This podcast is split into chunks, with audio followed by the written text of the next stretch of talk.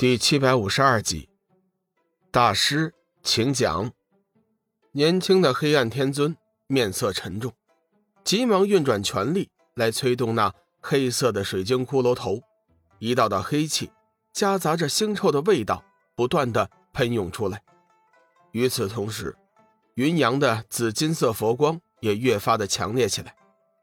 中年的黑暗天尊见此情景，急忙变换法诀。同年轻的黑暗天尊一起向黑色的水晶骷髅头中注入黑暗力量，可是他们已经身在般若大阵之中，根本无法发挥全部的力量。渐渐的，黑色的水晶骷髅虽然依然在不停的喷出黑气，可是气息却已不如初时浓烈。云阳却是大喜，嘴角露出了一丝微笑，身上的紫金佛光大盛。一步步击散黑气，向那年轻的黑暗天尊逼近。年轻的黑暗天尊大骇，若是被那金光破了自己的水晶骷髅，自己可是大大的不妙。心一横，默念咒语，那漆黑骷髅头黑光更浓，似是要隐在这漫漫黑夜里一般。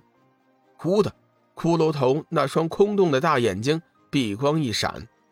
两点微弱的幽幽碧火，电光般的向云阳激射而去。云阳此时正全力御使着佛光进攻，眼看着那黑色骷髅节节败退，心中一阵兴奋，浑然没有发现两点淡淡的碧火正向着自己飞来。再一次全力运转体内佛光，准备一举击溃那骷髅时，忽的浑身剧烈，护体佛光。哭的大放光芒，脚下生出了一座七品莲台，顿时霞光万丈。上到大智，下到满场的佛陀纷纷惊讶，没想到云阳的修为已经到了七品佛陀的境界，怪不得他那么的自信，一人独占两位黑暗天尊。年轻的黑暗天尊见自己从那万丈地底炼取的两点九阴阴火都是无法奈何对手。骇然之下，面色大变。要知道，那九幽阴火是他从地底九阴窍穴里花了百许年才收集的，况且他还在那九幽阴火中加入了幽暗之灵，其威力绝不一般。管他是神仙佛陀，只要沾身，便会侵蚀元神。以往年轻的黑暗天尊使用此物，一直都是无往而不利，没想到。今日用来对付云阳，却如同是泥牛入海一般，丝毫不见作用。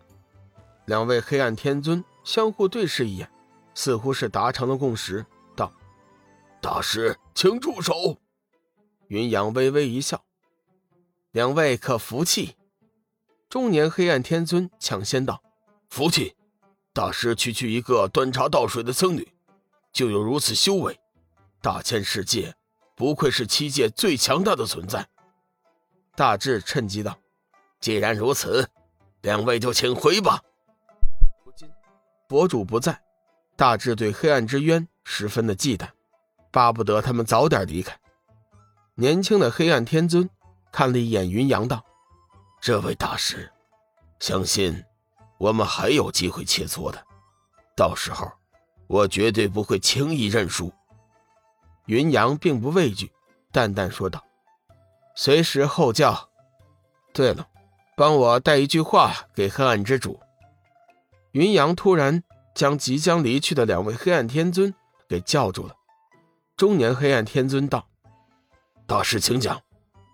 强者为尊，即便是敌对关系，中年黑暗天尊还是对云阳的修为比较佩服，说起话来也带着一丝尊敬。”云阳肃然正色道：“天地之间有正气，亘古以来就是邪不压正。”年轻的黑暗天尊冷哼一声，反驳道：“正邪原本就没有什么大的区别，不过是成王败寇。他日我主剿灭七界，成为宇宙之主，到时候世人只知道我们的正义，你们却是邪恶的。”云阳也不在乎年轻黑暗天尊的态度，继续道：“天地之间有正气，邪恶终究都是邪恶，即便是你们真的君临七界，也还是邪恶之辈。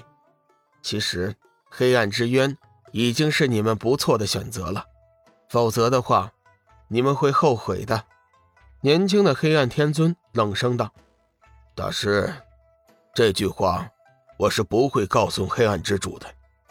有本事你就当面说吧，后会有期。”看着两位黑暗天尊消失的背影，云阳叹息一声：“七界大乱，生灵涂炭呐！”